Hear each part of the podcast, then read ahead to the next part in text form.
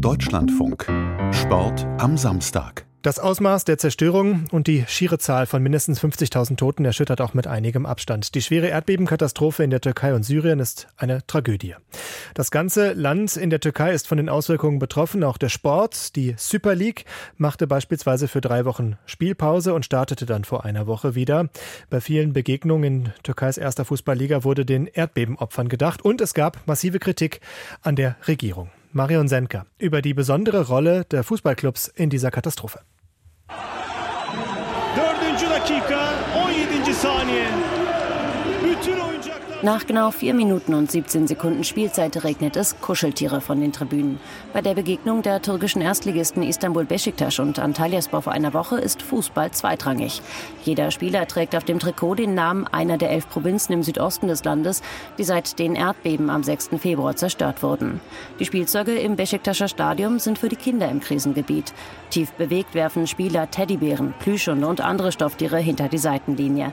Die Fans grölen dazu ein altes nationalistisches Lied mit, das durch die Stadionlautsprecher tönt. Auszugsweise heißt es darin, jede Ecke meines Landes ist wie ein Paradies. In mir brennt es. Meine Heimat, sie ist etwas anderes. Ahmed Hilmi Yilmaz, Mitglied des Delegationsausschusses bei Besiktas, erklärt, was es mit der Kampagne auf sich hat. Ziel ist, unseren Kindern, die in Not sind, Zuversicht zu geben und sie, wenn auch nur ein bisschen, zum Lachen zu bringen. Besiktas-Fans tragen eine große Verantwortung, die Wunden des Erdbebens zu heilen. Auch bei einem Spiel des Stadtrivalen Fenerbahce wurden vor einer Woche Schals auf den Rasen geworfen, als Spenden und als Ausdruck des Mitgefühls. In der Erdbebenkatastrophe spielen Fußballclubs eine wichtige Rolle. Viele schickten direkt nach dem Unglück Mitglieder als Helfer ins Erdbebengebiet. Sie suchten in den Trümmern nach Verschütteten, verteilten Suppe und organisierten Zelte und Toiletten. Eine Fangemeinde fiel dabei besonders auf. Anhänger der Besiktas-Gruppe Charsche, die als Ultras bekannt sind. Sie machten etwa Jagd auf Menschen, die in zerstörten Häusern geplündert oder die Arme von Leichen abgeschnitten haben sollen, um sich deren Schmuck zu sichern. Was danach mit ihnen geschah, zeigen Videos von Charsche im Internet. Was haben sie dir getan? Du bist ein Verräter, du bist ein Hurensohn. brüllt ein Mann. In dem Video treten er und seine Kollegen auf einen anderen Mann, der auf dem Gehweg liegt. Seine Hände sind am Rücken zusammengebunden. Dafür wurden die selbsternannten Hilfs-Sheriffs im ganzen Land gefeiert. Erst als ein paar Tage später 16 Fans kurzzeitig in Gewahrsam genommen wurden, weil sie zur Gewalt gegen Syrer und Afghanen aufgerufen haben sollen, hörte die öffentliche Darstellung der Selbstjustiz auf. Wir haben die Gelegenheit, ein Charge-Mitglied zu sprechen. Der junge Mann sagt, er sei als Helfer in der südtürkischen Stadt Antakya gewesen und beschreibt. Wenn wir sicher waren, dass es Plünderer sind, haben wir sie den Sicherheitskräften übergeben. Wir haben versucht, das Eigentum und das Leben unserer Landsleute zu schützen. Der Mann hat Angst vor Verfolgung durch die Behörden und will seinen Namen nicht nennen. Zur Solidarität mit den Opfern gehört für ihn, wie für viele Fußballfans, nämlich auch die Kritik an der Regierung von Staatspräsident Recep Tayyip Erdogan. Der erlaubte zum Beispiel erst nach Tagen den Soldaten in der notwendigen Anzahl vor Ort zu sein.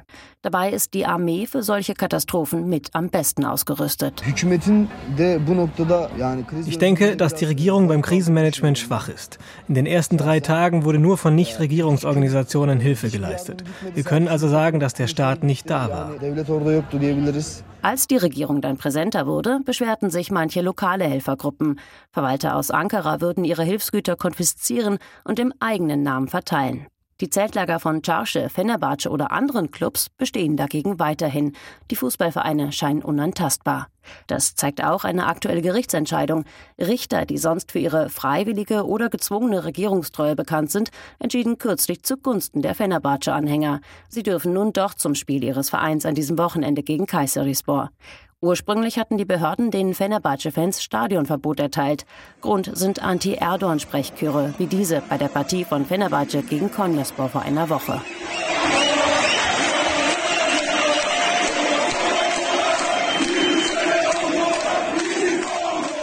Auch in anderen Spielen gab es Rücktrittsrufe für Erdogan, der seit gut zwei Jahrzehnten regiert. Fußballstadien sind mittlerweile der einzige Ort im Land, an dem Bürger den türkischen Staatspräsidenten noch lautstark und publikumswirksam kritisieren können ohne mit direkter Polizeigewalt rechnen zu müssen. Doch nicht alle Vereine unterstützten die Parolen. Kayserispor distanzierte sich zum Beispiel schriftlich. In der Türkei seien Politik und Fußball eben eng verflochten, meint Ahmet Hilmi Yilmaz, Vereinsfunktionär von Besiktas Istanbul. In manchen Vereinen werde der Vorstand direkt von der Regierungspartei ernannt. Er wünscht sich, dass Ankara konstruktiver mit Kritik umgehen würde.